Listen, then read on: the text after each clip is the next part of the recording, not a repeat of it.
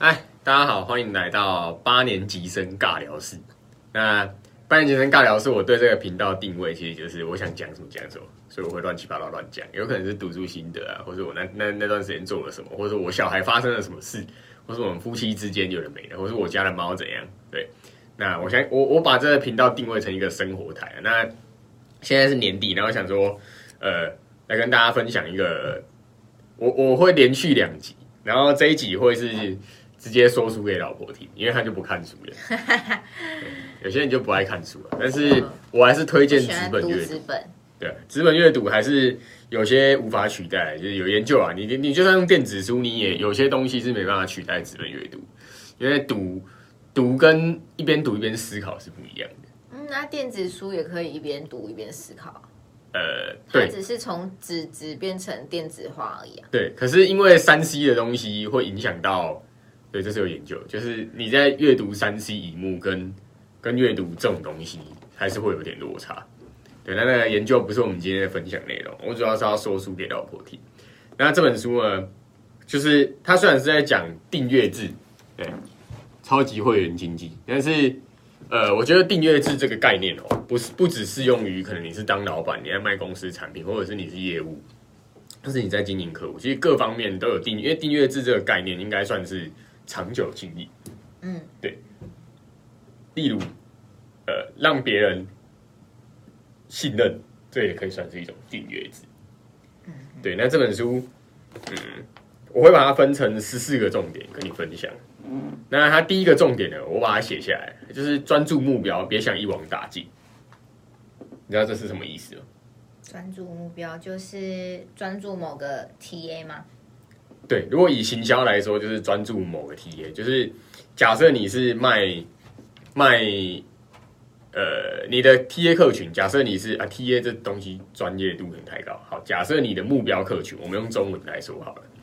你的你的目标客群是呃假设是有小孩的妈妈，嗯，对，那你就别想一网打尽，因为你这东西如果塞了太多东西，会变得很杂乱，对，所以呃。不要什么都想要，就像像我自己当业务，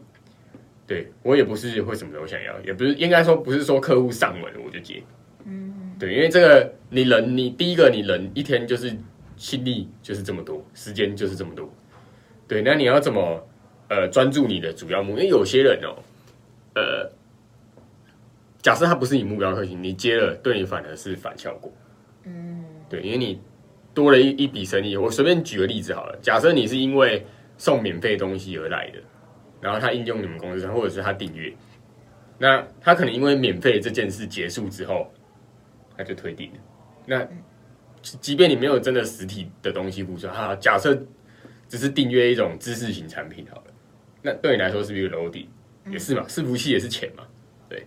那第二个呢，锁定你的最佳顾客，意思是哦，其实哦，我们也做过研究，像我自己以前做房地产，现在在金融业。其实哦，我们的主要客群哦，所以我们假设你是顶尖业务，你应该是，或者是你是很很厉害的老板，你应该很清楚啊，你二十趴的客户应该占了你八十趴的业绩。嗯，对，所以锁定目标客群应该非常非常重要，就是呃，你要知你要告诉自己，应该说你要发现你自己哪些是目标客群，然后你就要好好的去经营它。他他就是不想要以量取胜。对，因为。也不能这样说啊，就是量也是必要的，只是说你应该知道你的最佳顾客是怎样，还是排个优先顺序，一定要有优先顺序。对，那第三个重点呢是想办法减少摩擦跟心理阻力。哦，这个是我非常有感，像我们家猫砂，那你来分享好了。你说，你说心理阻力啊？对，有些东西，有些客户为什么他不愿意去订阅你们家的东西？因为订阅就代表他要长期付钱给你那呃，我讲，我观察到了很多，不是因为可能它东西比别人差，或者是它价格比别人差，就它有嗯别人没有的东西吧？对，那例如像我们家的猫砂，因为你也知道台北房子非常贵，一瓶随便不要说台北，就算是新北啊，一瓶现在随便都七字头。四只猫的猫砂，对，像我们家四只猫，那猫砂又很快，我不可能。呃，为什么我们不太喜欢去实体商店买？第一个是你要自己去搬。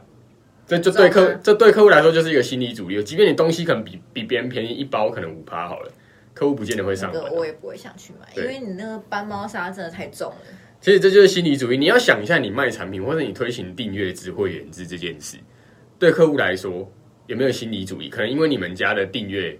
的流程很繁复、很繁杂，有些客户不爽用，用靠这傻小啊就那个，界面一定要界面很直观，要很直观。那或者是你中间到底有什么心理主义？哎，例如，哎，你的客户可能手上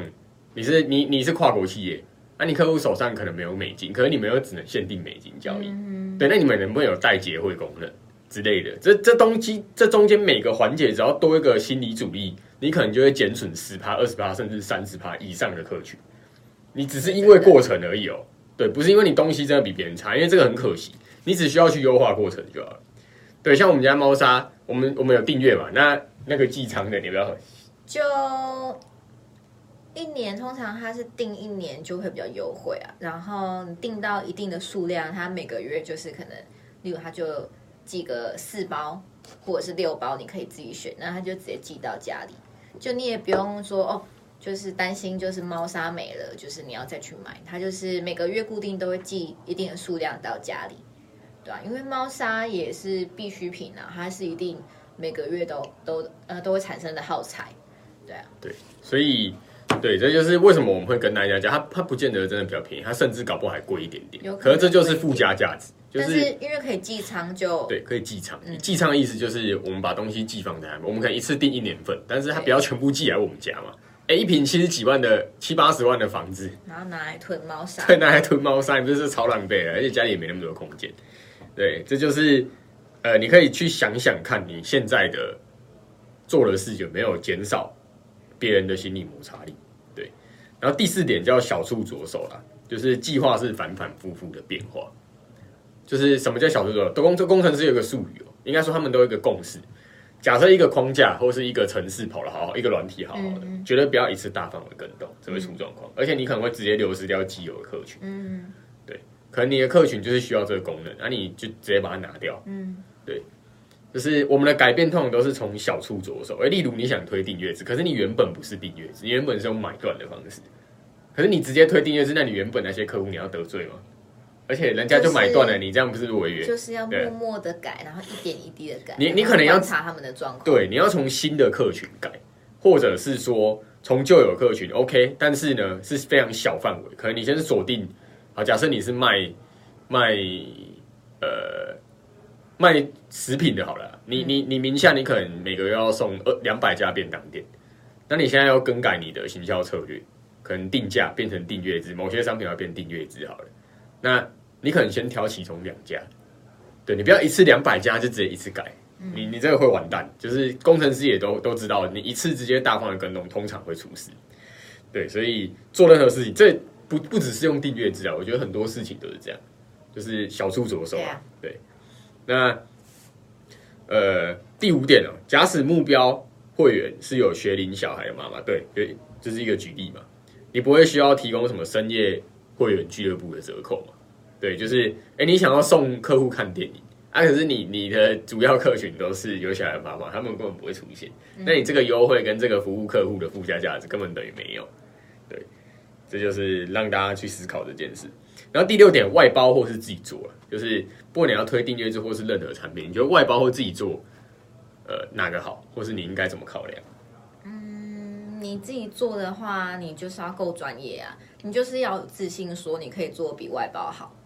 对，然后还有机会成本问题。好，即便你比有很多老板哦，或是很多很厉害的主管，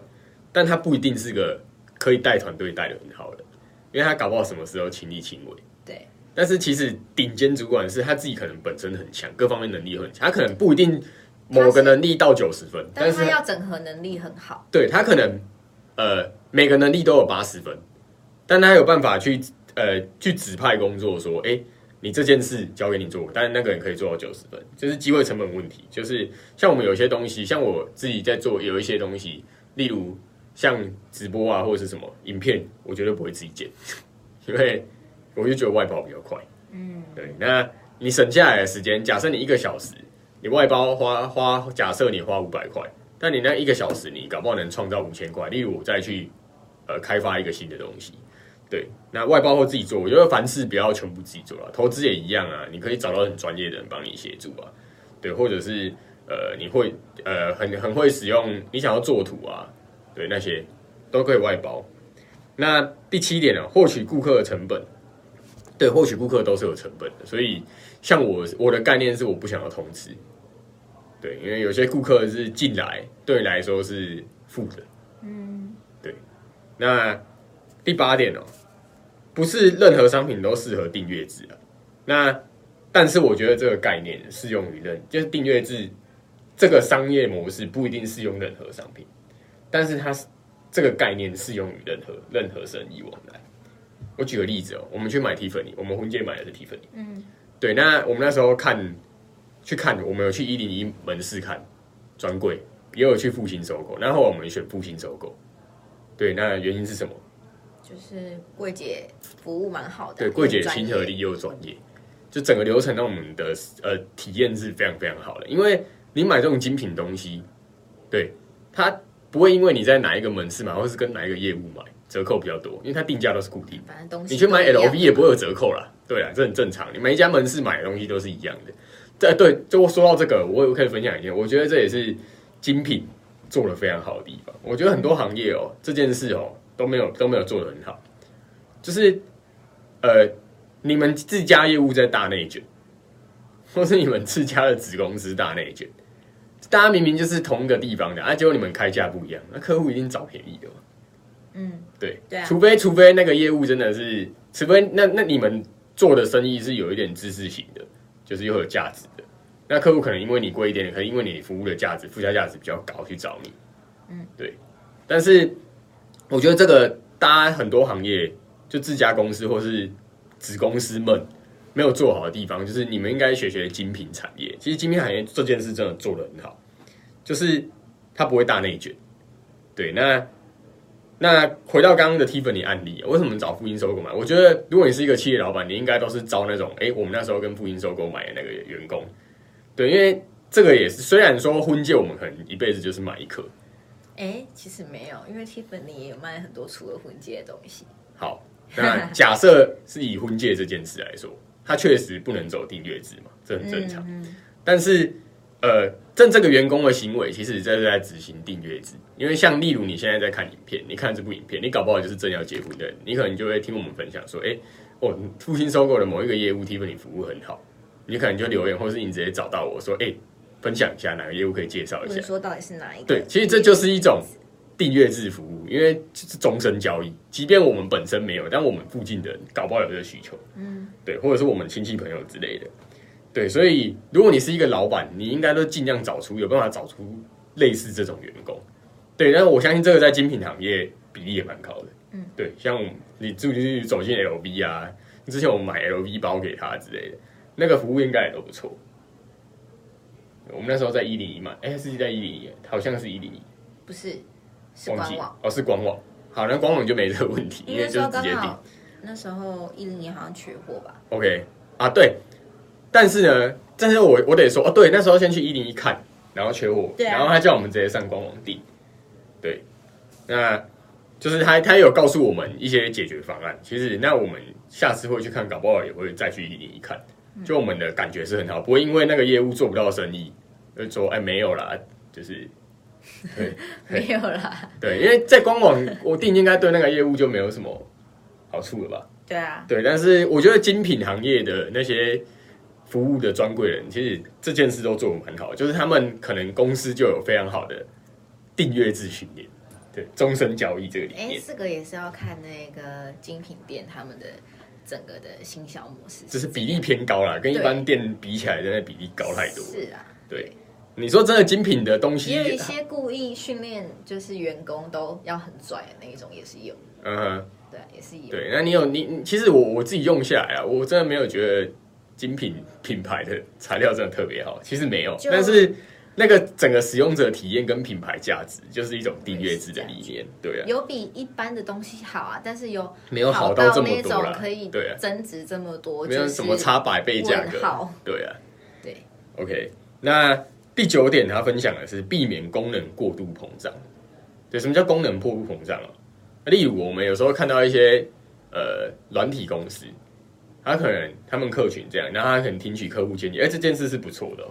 或你是 A 客户收到那个功能，B 客户收到这个功能，你们一百个客户每个都要增加一个功能上去嘛？嗯这叫功能过度膨胀。你们应该聚焦在最重要的就好，因为好，你觉得你什么事都做，第一个你有可能全部做的四不像。第二个是好，假设你真的都很很强，你都做上去，把那些功能全部做上去。第一个，那个使用者界面一定很杂乱。嗯，然后第二个问题是，好，那你可能就会跑得很慢，因为楼顶太大了。对，所以我觉得避免功能过度膨胀也是非常非常重要的。对，那第十点呢，你要留意竞争市场啊。对，什么叫留意竞争市场？很多人哦都只看同业竞争，但殊不知其实你隐藏的最大对手并不是。我举现在的例子啊、我自己在用 ChatGPT，ChatGPT 或是 Midjourney，这个不知道你们自己去 Google，ChatGPT 在不知道你真的完蛋，你会被时代淘汰。就是它是一个 AI，那它可以写文案、写画画，那可能传统大家那些做定绘的、啊，或者是呃那些那些做图的，就是这些工作的人，他们可能就会想说，哎、我们要杀价，可能别人做一张图一千八，我开一千六去抢客户，对之类的。但其实你的对手真的不在这边，因为老实讲，我完全不会画画，我只我只要会语言、城市语言，或者是咒语，或者是我只甚至现在可以支援中文或英文。哎，我直接给 ChatGPT，我要产一百张图，可能只需要三十秒。对，那你的对手可能不在眼前哦，所以你要考虑到一件事，或是例如，呃，之前有一家银行，我就不点名了，就是有一家银行为什么会突然信用卡市占率飙高？那家银行是国内首家网络银行，那时候全世界的呃不是全台湾的所有银行都在做什么信用卡促销活动，什么进从信用卡去抢客户，嗯，就殊不知人家直接开发一个网银，网银上面可以直接办信用卡，那真的你们直接全部被打趴，对，所以你的对手呢，其实真的不一定是你眼前的，对，是假设你在跑步，别人可能直接从天上飞起来，飞到你面前，对，这才是你真正的对手。那呃，这就是破坏式创新啊，就是我刚刚讲了，你在跑，别人直接飞到你你前面，对，对吧？这是像例如 Nokia 曾经是手机霸主，也是 GG 啊，一瞬间就 GG 了，嗯，对，因为他就是没有提早切入，或是你看到现在各大车厂，当初几年前特斯拉刚出来的时候，大家觉得它不成气候，它现在呢，哎，全球市值第一大车厂哦，他逼得大家都也要做这个电动车的东西，对吧？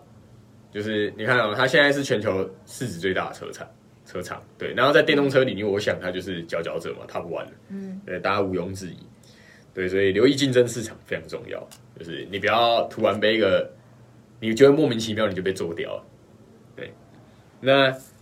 呃，就像就像那些什么画画结案的、像我身边有些朋友，他可能本来是做电绘的，就是帮客户设计图的，但是我就问他说：“哎、现在各种 AI 软体都可以直接绘图了，你们怎么办？”他就说他很有自信，他跟我说他不怕失业，你知道为什么？没什么，他说：“因为我本来工作室我需要十个员工，我现在找到一个。嗯，我就是客户来，什么什么理念，我只做核心工作，然然后我我直接教会我员工使用 AI，他一个人就可以产出我以前工作室有十个员工的分量。对，他说你不用怕被 AI 取代，你就直接去驾驭 AI 吧，既然这东西不可避免，对，对，那就是很重要的事。那第十一点，第十一个重点，评估对手一律从顾客需求啊，而不是从现在的同质对手。对，就是，诶、你要考虑到客户需求。嗯，就像，呃，举个例子，你的对手，例如那些信用卡公司，当时在打内卷，大家在那边推趴数比较高，送的东西比较多。嗯，对，可是客户需求可能不在这边，客户可能想要更方便。嗯，我想要电子支付，啊，所以来赔一出来，你看，对。那第十二个，忠实的黑暗面，很多组织会陪客户一起老化。哦，这个这个这个我自己有自证经验，就是什么叫陪客户一起老化？就是很多那种传统的顶尖企业，尤其发生在呃船产，嗯，就是你的客户可能是哎、很好，你们可能合作了十年二十年，他们也很忠诚的，就是只跟你交货。那可是重点现在有一个问题，你如果发现你的组织或是你是业务，你发现你的客户都是你旧有的客户，虽然他们可以持续贡献你，但是你就跟着客户一起老，你没有新的东西进来，对，这会出问题。就是你没有你没有考虑到，呃，为什么你自己会随着客户老化？是不是你跟不上时代？嗯，对，那我觉得很多组织传统行业也会出现这个问题，就是他们只倾听现有的主力客户想要什么，然后产品就只做这种东西。对，可是新时代年轻人不见得。哦，说到这个，有一本书叫《会走路的钱》，还有一个很好的概念哦，它开头就直接破题：得年轻人者得天下。对，不是说年轻人消费力特别强哦，而是你现在其实我们都知道，消费力最强的应该是三十五到四十五岁之间的，因为很多人可能五十几岁退休。对，那五十几岁退休，他虽然可能从年轻工作到五十几岁，他累积的资产很多，但五十几岁后，他可能什么该花的花，消费力。他可能欲望也没那么强。其实我们都知道，消费力最强的应该是三十五到四十五岁，因为即便你当业务，你也不可能是二十几岁你就是顶 top top 超业。我知道有，但是比例很少，大部分大概都在三十几或三十几岁会到达巅峰。如果你是走主管阶级，也是，对你就是可能在三四十岁的时候会是你最顶峰的时候。所以那一个客群是消费力最强。可是假设你的客群都是那边，你都没有二十几岁的进来，那等到那个三四十岁的变成。四五十岁、五六十岁了，你是不是就要跟着他们一起老化？对，那对会走路的钱呢，核心概念就是会得年轻人者得天下。就是假设你没有办法得到现在可能即将迈入主力客群的那一些人的生意，你就会拒绝。对，这就是忠实的黑暗面。所以，呃，你还是要看一下时代。像现在年轻人。假设啊，你还在投放广告哦，你是你是想做行销，你还在投电视老三台，嘿，你可能会完蛋了，你会找不到年轻的客群，因为像我是八十几年次的，我们是看 YouTube 的，再比我们更年轻一点的，我就很有感哦。我们去学校做演讲，很多九零年代或是更新一点的，他们不知道脸书是什么，不要更不要说电视了，电视觉得搞不好有人根本就完全没来看的。他们都看抖音，都看 YT，对啊，所以假设你没有办法在这些地方，你就完蛋了，对，你就陪着组织一起老化吧。对，那第十三个重点哦，哦，这个概念是这样，现在没有所谓的地方企业了，就是地方企业，你就是一定被淘汰，因为只要你把东西放上数位，你就能行销全世界。嗯，就现在没有所谓的地方企业了，即便你跟我说你是便当店。但其实现在新时代很强的便当店怎么做？怎么做？啊，顺便卖调理包，放在网卖，对吧？你这样是不是可以直接扩大生意？而且这个还不用什么多开一间分店的成本，哎，店面租金很贵。对啊。那传统女性服装也会，哎，第十四点是一个很好的举例了。他说，传统女性服装有学 Netflix 做订阅。传统女性服装，很多那种高高等级、高高档的传统女性服装，也在学 Netflix 做订阅。你觉得，就像你们女生，你们买那种很漂亮或是很高档的衣服，一件可能四五千甚至上万块衣服，啊，可是你有可能会穿腻嘛，或者是随着年纪你不想要了。你说传统，传统什么意思啊？就是那些女性的服装店。哦哦哦哦哦哦！对对对对，是不是会出现这个问题？哦，你可能囤在家里，可能那一件你可能穿几次你不想穿的，那他们现在怎么解决这个问题？他们选 Netflix。哦，你说那种就是可能私人定制的那种，对啊，就是可能嗯阿姨啊什么的那种个人剪裁那种刻字化衣服，你是指不一定是刻制化，但是可能是很高档的。哦，可能例如呃某些某些连锁的一些高档店，可能一件可能要卖你五千甚至上万块。那衣服，设计师的那一种，对对对对对，不一定是刻字化，他可能也是可能会有很多尺码放在架上卖。哦，可他们现在也在学 Nike 做订阅制哦，因为他们找出一个问题是，那些人他可能觉得我不想一直买新的，我知道这个啊，而且家里没有位置放，这个一两年前其实就有。对，那他们怎么做？啊，例如你就付月费啊，好，你一个月付五万块，对，随便你来店里穿，反正你只要拿回来还就好。对，啊，你可以每天都穿不一样的。其实这概念其实蛮不错的，对啊，第一个那些人就是想啊，啊我我不用囤嘛，我也不用跟你买嘛，我还可以一直穿新的。还有个很大重点是，你不用自己洗衣服哦。对啊，穿完直接拿回去，对他们自己帮你干洗。哎，这回到了前面第几点的概念，减少客户摩擦力。如果你想推订阅，阻力，对，心这就是一个心理阻力。对，你那些那些传统那些长辈，不一定是长辈啊，反正我举例嘛，假设那些传统的女性服装店，它的客群主要是长辈。你说你要推订阅制，他们已经觉得那什么东西呀、嗯，对他那们有应该说长辈他们没办法，有些没办法接受很新的观念。对那你要怎么有什么诱因来减少他们摩擦？第一个是你可能进去，哎、你就要直接帮他把 A P P 安装好，订阅是什么信用卡绑好，嗯对之类的。那你可你要你要跟他说明，哎、我们可以有什么好处？我东西可以直接回收。第一个你不用自己洗，尤其那些贵妇，她觉得这很爽，我还可以每天穿新的，而且也不用说，呃，买了一堆囤在家，然后那些东西可能过几年又退流行了。对，这就是一个呃传统行业可以突破创新的地方。对，传统女性服装啦，对你刚刚没听懂，就是那些、传统女性服装，对那些店，对，像有很多啊，像那种什么很高档的啊，设计师的、一件可能一万多块。对啊，可是他们现在很多都走订阅制，是吗？嗯，很多走订阅制哦。对，你可以去看，有一些很多那种设计师的名店，现在很多都搞订阅制。就像我刚刚讲的概念，你一个月可能付五万，我不知道多少啊，因为我不会走进那种店，但我知道这件事。他可能一个月付五万，可你可以每个人直接来换一套床，东西换回来就好，嗯，解决客户痛点。